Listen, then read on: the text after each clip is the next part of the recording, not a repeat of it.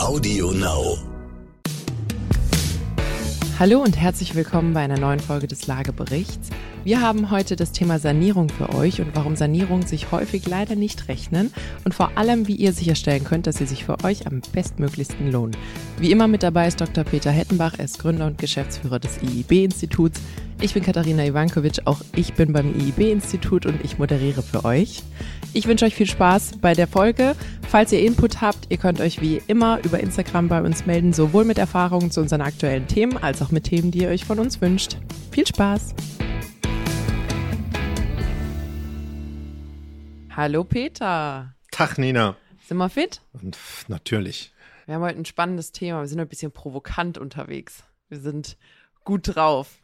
Genau, irgendwie beschäftigen wir uns mit Geld und ähm, immer dann mit dem Thema, ja, warum wir keins haben hinterher. Richtig, richtig. Und zwar wollen wir heute mal beleuchten, warum Sanierungen sich nicht rechnen. Hallo, hier ist Amias Haptu mit einer Botschaft des heutigen Werbepartners Lenovo zum Thema IT-Security. Durch steigende Cyberkriminalität entstehen Schäden in Milliardenhöhe. Um Ihr Unternehmen vor Angriffen auf Ihre Daten zu schützen, bietet die Sicherheitsplattform ThinkShield von Lenovo ein flexibel anpassbares Portfolio. Seien Sie und Ihre IT einen Schritt voraus und informieren Sie sich jetzt auf lenovo.spiegel.de. Das ist ein gefährliches Thema so einer Zeit, wo alle sagen, oh, jedes Haus muss energetisch top saniert werden, sonst schaffen wir den Klimawandel nicht. gucken wir mal, gucken wir mal, was die Antworten auf die heutige Folge sind. Also ich habe auch schon kurz überlegt, ob ich dich wegsperren soll. Aber wir lassen es mal noch ein bisschen laufen. Genau, also liebe Zuhörer, habt Geduld mit uns. Ich verspreche, es wird spannend und nicht ganz äh, so absolut, wie ich das gerade gesagt habe. Vielleicht als kleiner Denkanstoß, so zum Einstieg, um euch so ein bisschen einzustimmen, äh, was so unser Grundproblem ist, beziehungsweise worum es so geht. Ich glaube, fast jeder von uns ist schon mal auf irgendeinem Autoportal unterwegs gewesen oder inzwischen wird ja auch viel so auf Facebook und Co. verkauft und hat da ein Auto gesehen. Nehmen wir mal einen BMW, der so richtig, der ist chipgetuned, da der ist tiefer gelegt, da ist äh, super Sonderlack drauf, vielleicht ist er auch foliert, dann sind da irgendwelche äh, Front- und Heckschürzen ausgetauscht worden und neue Sitze rein und alles drum und dran, weil jemand dieses Auto halt sehr geliebt hat und viel Geld reingesteckt hat. Und häufig, vielleicht haben einige von uns auch so den ein oder anderen Bastlerfreund, ist der Gedanke bei so einem Auto, ja gut, ich habe das Auto gekauft für 20.000 Euro, sagen wir mal, jetzt wäre es alterswertmäßig vielleicht noch 15.000 Euro wert und ich habe nochmal 20.000 Euro reingesteckt. Allein die Felgen kosten irgendwie 7.000 Euro. Das heißt, 15.000 Euro Autowert rein, plus die 25.000 Euro, die ich reingesteckt habe. Mein Auto ist 40.000 wert. So, damit kann man dann mal loslaufen, aber in der Regel bei solchen Angeboten sieht man dann schnell die Reaktionen der Leute, die sagen, ich finde den Lack hässlich, die Felgen sind nicht mein Geschmack, da würde ich andere nehmen. Was sind denn das für komische Nähte an den Sitzen? Und dann merkt man ganz schnell, hm, bloß weil ich das gut fand und ich dieses Geld reingesteckt habe, heißt nicht unbedingt, dass ein potenzieller Käufer auch bereit ist, dieses Geld quasi von mir abzunehmen und das Auto zu dem Preis zu kaufen.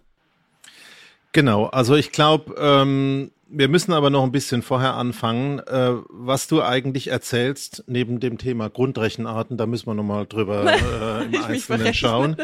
Aber wenn du eben ein Porsche fährst oder so ein aufgemutztes äh, Dreier BMW-Teil, dann hat das nichts mit einem normalen Invest zu tun, sondern dann ist es in erster Linie Liebhaberei, Luxus, das ist ein Hobby das musst du bezahlen und dir vorher überlegen, ob du das Geld ausgeben willst, ob es dir wert ist.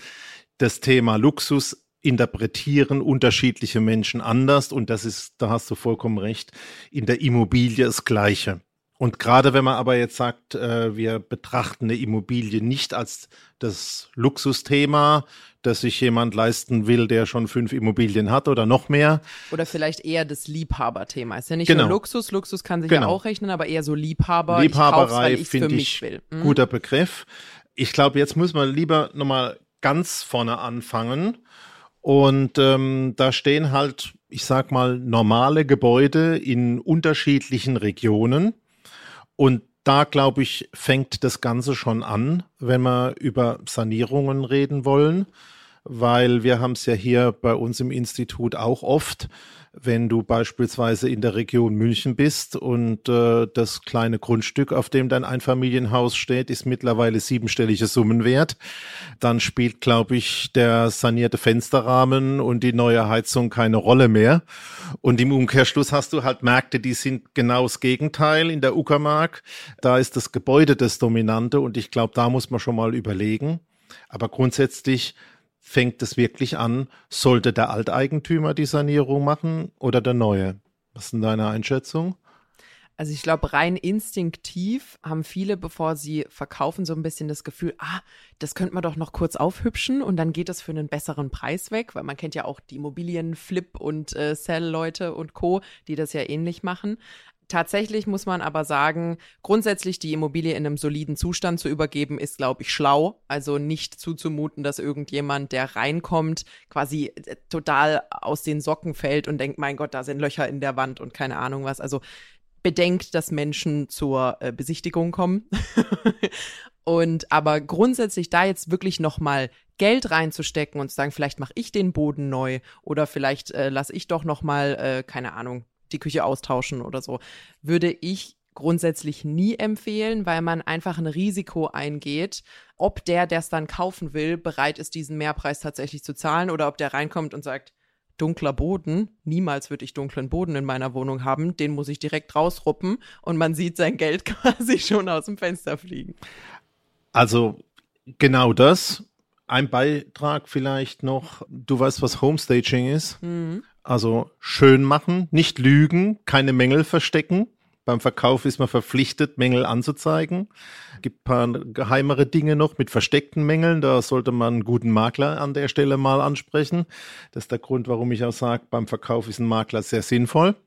Aber das Thema Homestaging zeigt, was man aus dem Haus machen kann. Das Thema Sanierung geht zum einen oft daneben, weil der Nachfolger, der Käufer einen anderen Geschmack hat. Das ist die eine Seite. Aber ich will trotzdem nochmal drauf gehen.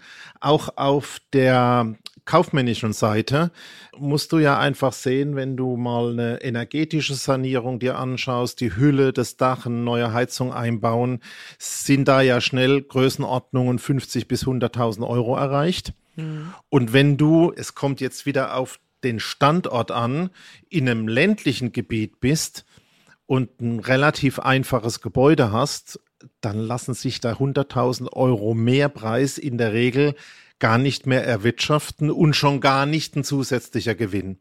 Also ich glaube, das sind zwei Dinge wichtig.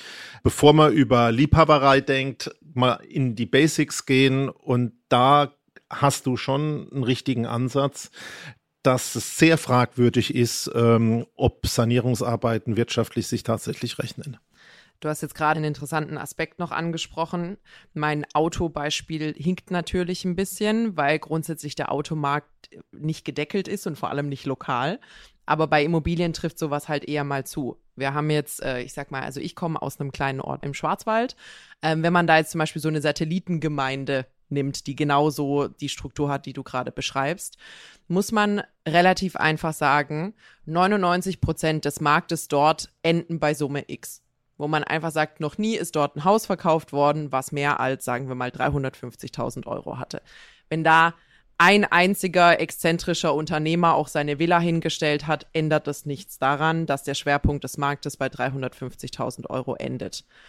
In Klammer, egal was der Zustand ist. Und äh, da gibt's auch eine kleine Anekdote hier bei uns im Haus. Es ist unheimlich wichtig, wenn ihr euch eine Immobilie anschafft oder anschaut, äh, besser gesagt, lieber vorher drüber nachdenken, dass ihr euch mal anguckt, was ist denn der lokale Markt überhaupt? Was sollte ich denn da reinstecken? Beziehungsweise, wenn ich dann doch mal wieder verkaufen sollte, was kann ich denn wieder rausholen?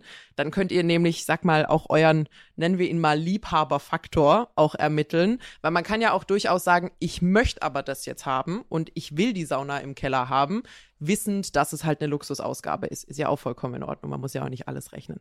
Wir hatten aber mal jemanden, der eine Wohnmarktanalyse, wir machen ja bei IIB Wohnmarktanalysen, das heißt, das ist quasi eine standardisierte Erstbewertung, also ein Richtwert für so eine Analyse. Immobilie. Genau, Entschuldigung, Erstanalyse, also ein Richtwert für eine Immobilie. Und ähm, ich meine, es kamen ungefähr 450.000 Euro raus. Der Herr hat sehr, sehr entrüstet hier bei uns angerufen, hat gesagt, sie, ich habe dieses Haus gekauft für 200.000 und ich habe mit einem Architekten gemeinsam für 600.000 aufwendigst saniert. Und jetzt sagen Sie mir, dass mein Haus nur 450.000 Euro wert ist.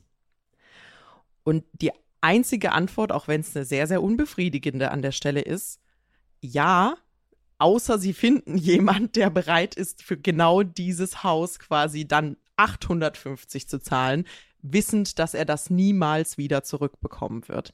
Also da äh, wirklich nicht blauäugig reingehen, informieren, wie tickt denn der Markt?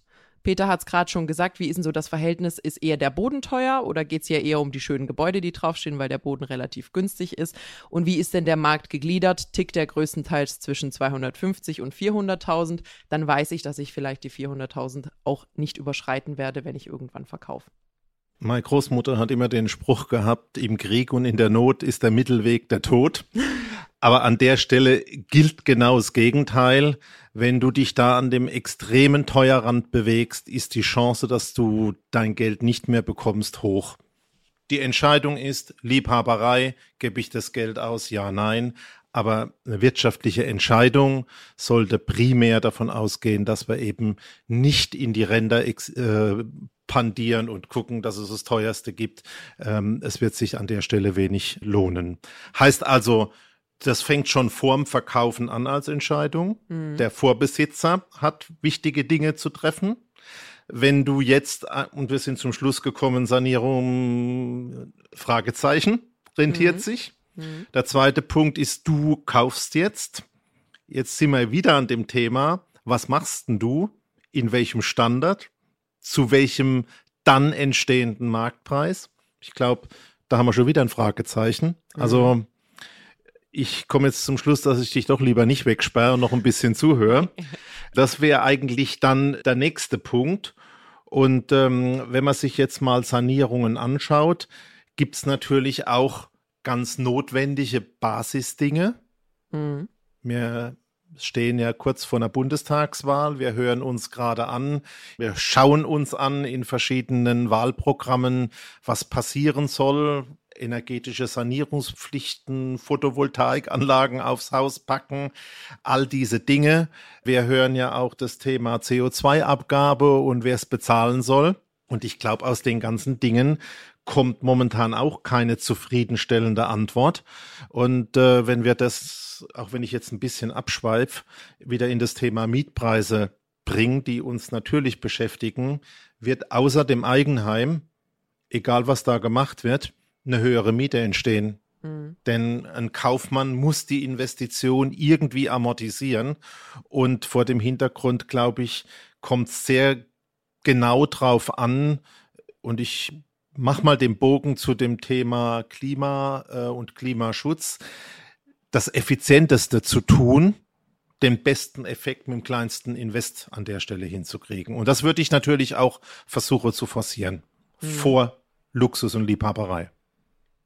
Gut. Du hattest jetzt kurz ähm, abgeschnitten bei dem Thema Fragezeichen. Also wir haben beantwortet, wenn du Verkäufer bist und überlegst, ob du es nochmal hübsch machst, sagen wir kosmetisch ja. Also so ein bisschen quasi, ähm, Peter hat Homestaging angesprochen. Es gibt übrigens Dienstleister, die quasi nichts anderes machen, als eure Immobilie für Besichtigungen hübsch zu machen was auch nochmal wirklich eine tolle Möglichkeit ist, um so ein bisschen das Vorstellungsvermögen der Besichtigenden anzukurbeln, dass man sagt, schauen Sie mal, das können Sie hieraus machen. Und dann gibt's natürlich die Möglichkeit, wenn das Ding halt leer steht, wie gesagt, dass man halt nicht den größten Dreck überall rumlässt, sondern dafür sorgt, dass das eine angenehm zu besichtigende Immobilie ist. So, gehen wir zum Käufer. Es gibt ja, wir klammern jetzt mal den Neubau aus, äh, in der Regel vor allem hier in Deutschland ist es ja so, wenn man so seine erste Immobilie besichtigt, haben, glaube ich, viele so ein bisschen ein sehr, sehr ernüchterndes Erlebnis, wo man vielleicht davon träumt, dass man reingeht und sagt, ach, ich bin total verliebt in dieses Haus. Aber was man wirklich besichtigt, sind grüne Bäder und irgendwie ein bisschen zu viel Eiche, Massivholz und so weiter.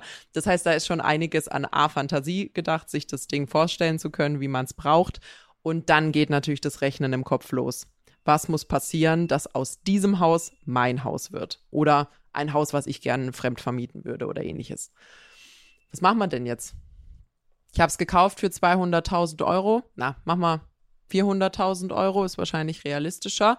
Und ich merke, gefällt mir überhaupt nicht. Ich würde am liebsten die Hälfte der Wände rausrobben. Ich mache alle Bäder neu, die Heizung muss neu gemacht werden, die Küche ist furchtbar. Wie gehe ich denn das jetzt am besten an? Ich gehe ja immer mit dem Geldbeutel dran und mit meinen begründeten Schätzwerten. Wir haben uns ja schon mal da auch unterhalten. Also 300, 400 Euro auf einen Quadratmeter Wohnfläche. Sanierungskosten sind nicht Luxus.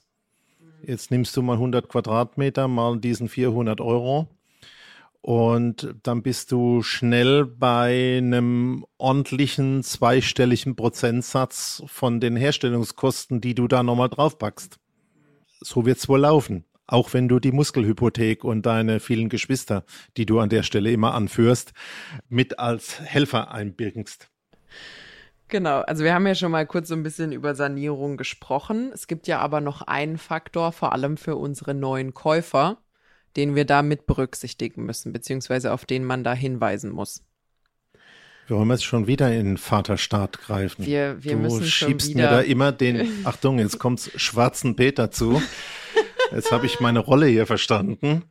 Ja, da gibt's was Wichtiges. Also, wenn wir jetzt tatsächlich auch mal die wirtschaftliche Seite uns betrachten und bitte, es gibt nicht nur Eigennutzer. Wir reden nachher nochmal detailliert darüber. Aber in den letzten zehn Jahren gab es eben auch viele Kapitalanleger, äh, die natürlich wirtschaftlich rechnen. Und äh, Vater Staat sagt an der Stelle die sogenannten anschaffungsnahen Herstellungskosten. Das ist auch Das so ist äh, wieder so ein Wort. schönes Wort, wo du dich drüber freust. Was heißt das?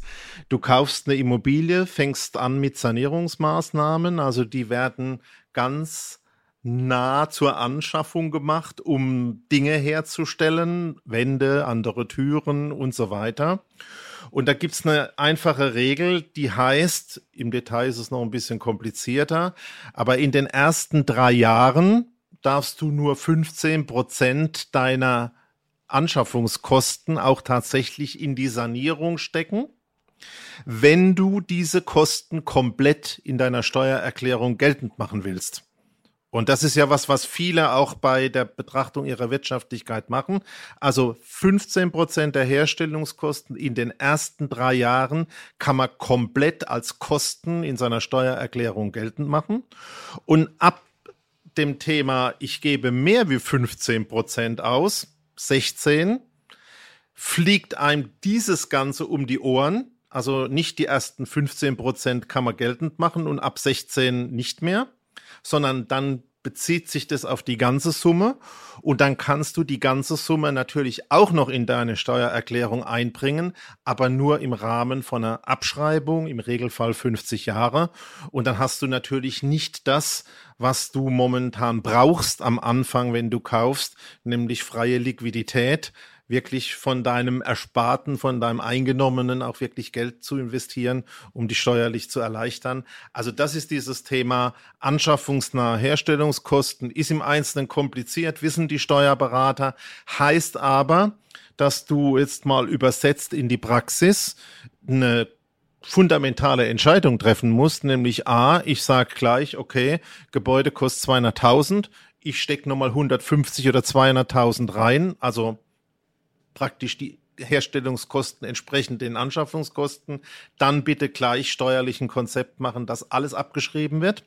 Und die zweite Variante ist, wenn ich es nicht möchte, müsste ich einen Weg finden, drei Jahre möglichst nur in den 15 Prozent zu bleiben oder nichts zu machen und dann immer die Summen auch als Kosten jährlich äh, im Prinzip geltend zu machen, ist eine Grundsatzentscheidung. Yep. Du guckst ein bisschen kritisch, rollst die Augen. Ich habe kaum Zahlen drin gehabt. Nee, nee, das, das war äh, sehr nachvollziehbar. Ich, ich hatte das äh, ja im Vorgang auch ein bisschen ergoogelt, die anschaffungsnahen Herstellungskosten, ähm, und hatte mich so ein bisschen in den Ausnahmefällen verloren, aber du hast es gerade, glaube ich, ganz gut erklärt. Vielleicht, um es ein bisschen auf mein Beispiel anzuwenden, wenn man jetzt also eine Immobilie gekauft hat für 400.000, ich bin ein bisschen schlecht mit Rechnen, dann wären 15 Prozent 30.000, oder? Nein, um Gottes Willen, 60.000. Also So. das mit den Grundrechenarten Äh, aber und so, das machen wir nochmal. immerhin in die also richtige Richtung es ist verrechnet. relativ einfach. 400.000, 10 Prozent, 40, davon nochmal die Hälfte, 40 plus 20 sind nicht 30. Aber das machen wir dann später. Genau. Also es wären 60.000 Euro, die man in den ersten drei Jahren ausgeben könnte. Da natürlich auch wichtig, drei Jahre sind eine lange Zeit. Und sech, äh, also nicht irgendwie im ersten Jahr reinhauen und denken, ja, das passt schon, sondern man muss die drei Jahre schon durchgeplant haben. Zunächst einmal klingt 60.000 viel, ist aber tatsächlich, wenn man mal so eine Sanierung angeht, gar nicht mehr so viel. Also da muss dann wirklich überlegt werden, okay, wenn die Heizung komplett hin ist, dann kriege ich die vielleicht noch ausgetauscht und so ein bisschen kleinere Dinge im Haus, aber dann hat sich das auch erstmal für die ersten drei Jahre. Das heißt, nicht denken, dass man äh, da Sanitär und Elektro und Wasser und Heizung und alles in diesen 60.000 hinkriegt. Da muss schon ein ordentlicher Plan rein. Vorteil wäre, wenn ich das mache, dann kann ich natürlich auch 60.000 Euro satt in meiner Steuererklärung direkt quasi von meiner Steuer absetzen. Genau, wenn du einen Plan hast und sagst, ich mache drei Jahre A 20.000, komm da nicht über die 15, kannst du die 20.000 vollkommen geltend machen und ab dem vierten Jahr ist es vorbei. Dann geht's wieder sowieso normal weiter. Also das ist schon ein interessantes Instrument, aber es ist eben wichtig, von Anfang an genau daran zu denken, weil was machst du? Du kaufst das Haus und sagst, jetzt fangen wir mal mit der Sanierung an. Also wir kommen so langsam in den Gedanken, rechnet sich Sanierung äh, nicht, wenn man einfach drauf los saniert. Genau. Vielleicht noch das schnelle Gegenbeispiel, wie das mit den Abschreibungen funktioniert. Wir nehmen uns mal was, was ein bisschen einfacher zu rechnen ist. Ihr habt gesagt, vergessen wir die 15%-Grenze, wir machen das jetzt komplett, ich will es hier schön haben. Und ihr steckt 100.000 rein. Mit 100.000 können wir rechnen. Dann könnt ihr diese 100.000 über 50 Jahre jährlich abschreiben. Das heißt quasi jedes Jahr könnt ihr 2.000 Euro Dankeschön, ja, ja, danke. Grundrechenarten sitzen wieder. Wir machen Ähm, Fortschritte. Könnt ihr quasi anstatt, wie wir es vorher hatten, quasi in drei Jahren je 20.000 Euro beispielsweise, könnt ihr jedes Jahr über 50 Jahre 2.000 Euro absetzen. Ist auch was, aber im Regelfall brauchst du es ja genau dann, wenn du den großen Brocken finanzierst und insofern planen hilft. Genau. Und ein letzter Hinweis, wenn ihr beschließt, die 15 Prozent quasi geplant zu überschreiten, dann solltet ihr natürlich auch möglichst früh diese gesamte Summe investieren, weil dann könnt ihr direkt anfangen, die gesamte Summe abzuschreiben. Also dann nicht dieses Jahr das und in fünf Jahren das und in fünf Jahren das, sondern da dann auch wirklich gucken, weil dann habt ihr die steuerlichen Vorteile früher aktiviert.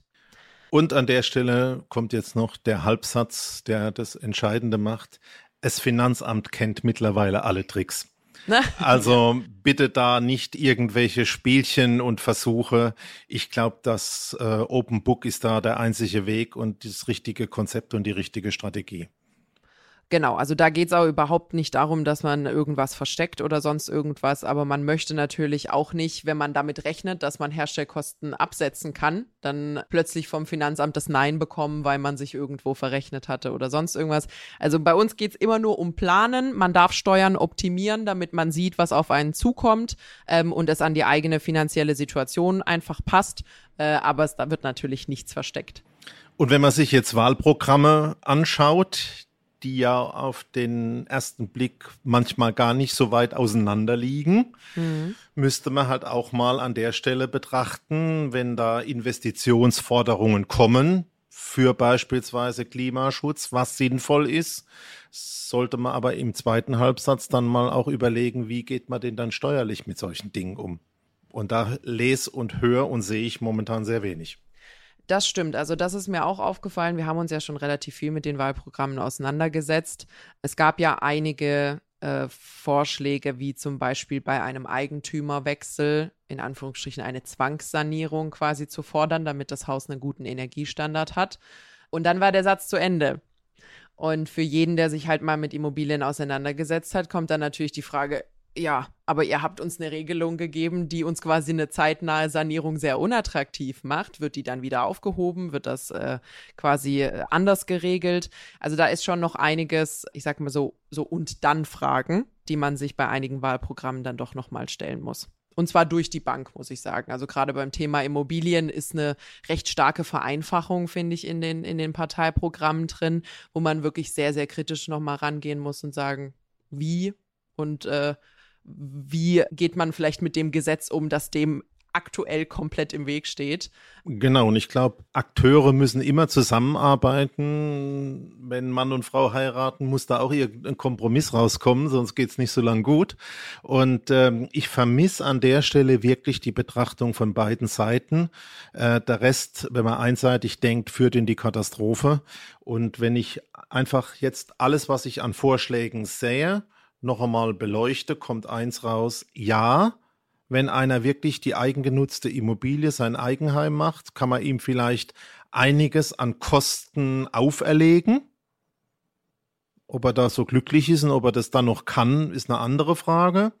Aber alles, was Kapitalanlage ist zur, äh, zum Thema Zuführung zum Mietmarkt, wird an der Stelle wieder zu Mieterhöhungen führen. Hm. Und das heißt, dieses zweite Thema, wie macht man steuerlich dort Erleichterungen, um wirklich ein Paket zu machen, das wirklich für beide Seiten gut ist.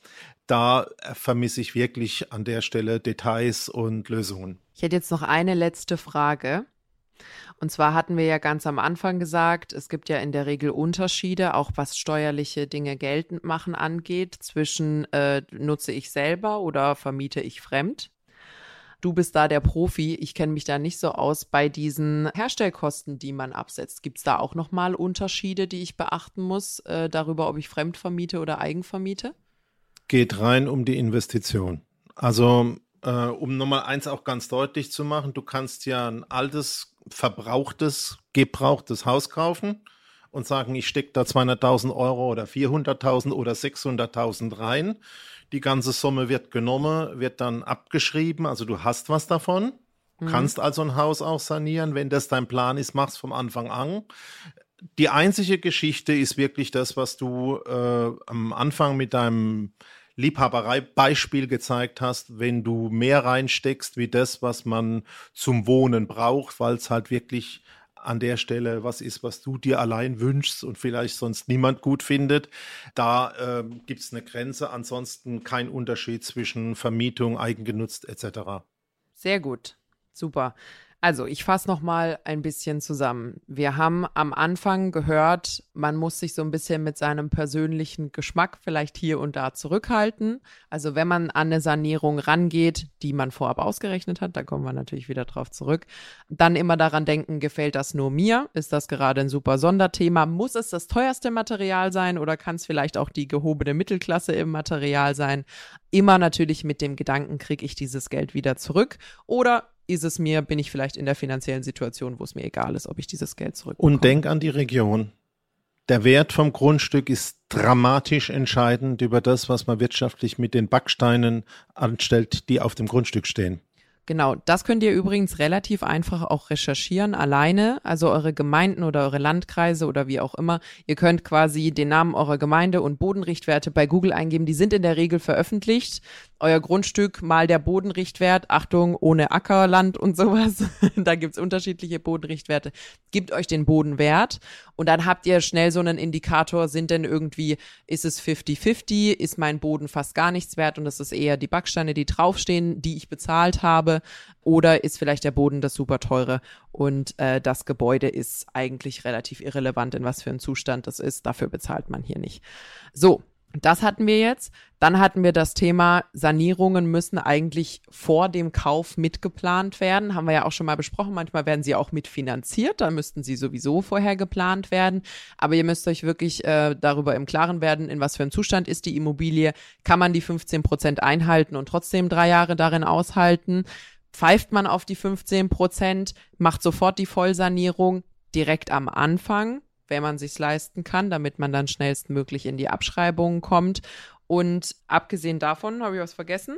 Also ich will noch eine abschließende Antwort zum Thema lohnt sich sanieren. Von dir natürlich. Von mir? Uh. Jetzt kommt's drauf uh. an.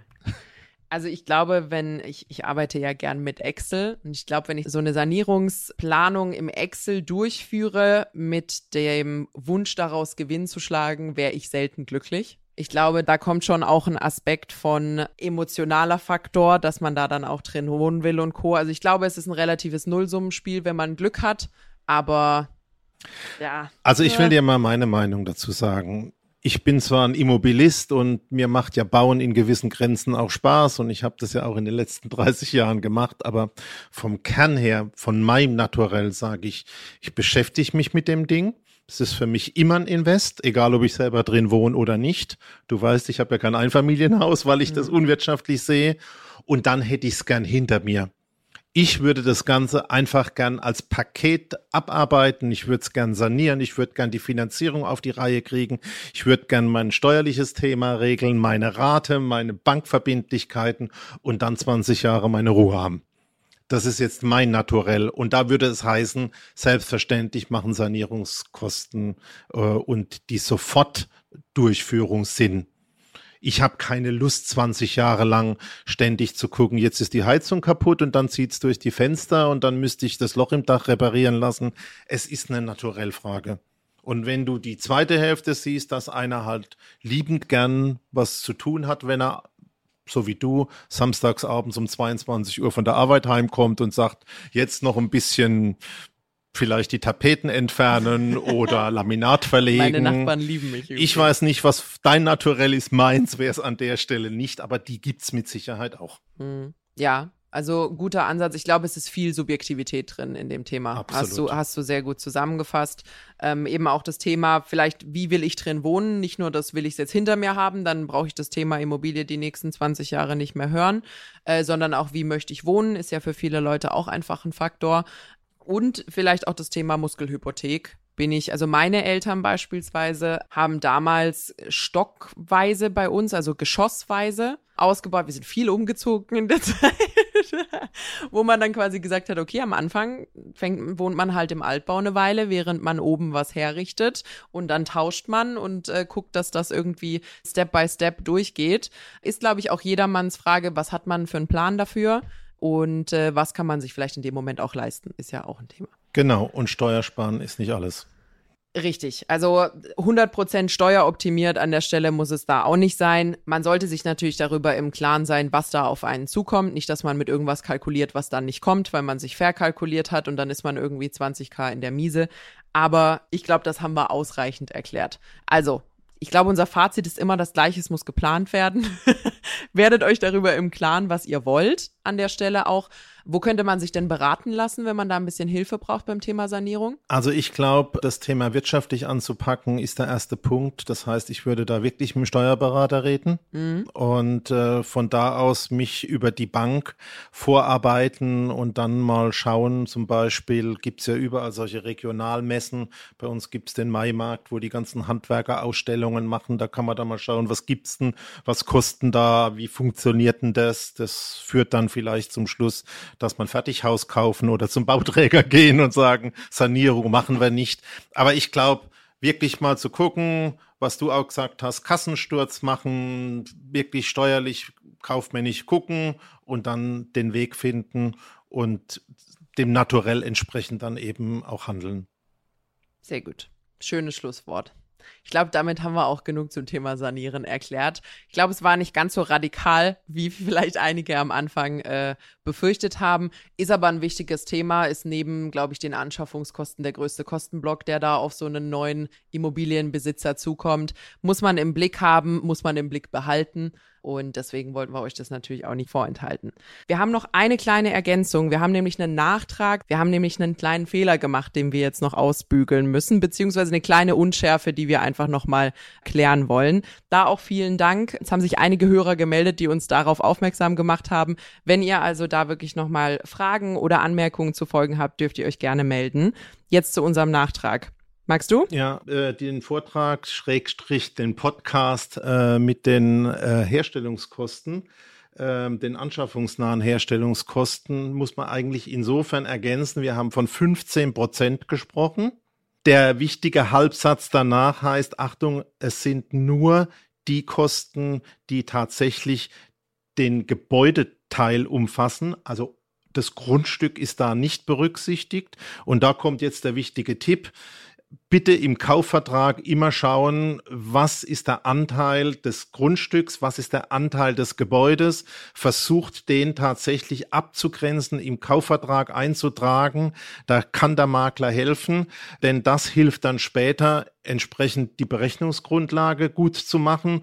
Und zu den 15 Prozent kommen auch noch Mehrwertsteuer dazu. Aber ich glaube, insgesamt ist das Thema komplex und wir wollen und können keine Steuerberatung machen. Aber ich fand den Hinweis super. Also Achtung, bezieht sich nur auf den Gebäudeanteil und Mehrwertsteuer kommt noch dazu. Ansonsten war es das auf jeden Fall für heute. Peter, vielen lieben Dank. Auf eine gute Zukunft mit Immobilien. Machen Sie es gut. Ja, vielen lieben Dank auch an euch fürs Zuhören. Ihr findet uns wie immer mittwochs bei AudioNow und überall, wo es Podcasts gibt. Bis dann. Tschüss.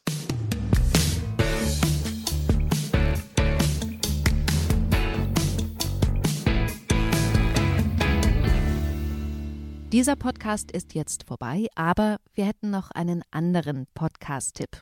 Worum es genau geht, erzählt euch der Host am besten selbst. Hi. Mein Name ist Max Jakob Ost und in meinem Podcast Elf Leben die Welt von Uli Hoeneß geht es um Klaus Augenthaler. Nee, kleiner Schatz. Es geht um Uli Hoeneß. Wir beschäftigen uns ausführlich mit der faszinierendsten Person des deutschen Fußballs, wenn ihr mich fragt. Und nicht nur mit seiner Person, sondern auch mit der Geschichte der Bundesliga. Viele namhafte Menschen kommen zu Wort, unter anderem eben Klaus Augenthaler. Und es wird auch die Frage beantwortet, kann man denn als kleiner Podcaster aus München ein Interview von Uli Hoeneß bekommen? Ihr erfahrt es in Elf Leben, die Welt von Uli Hoeneß, hier auf Audio Now und überall, wo es Podcasts gibt.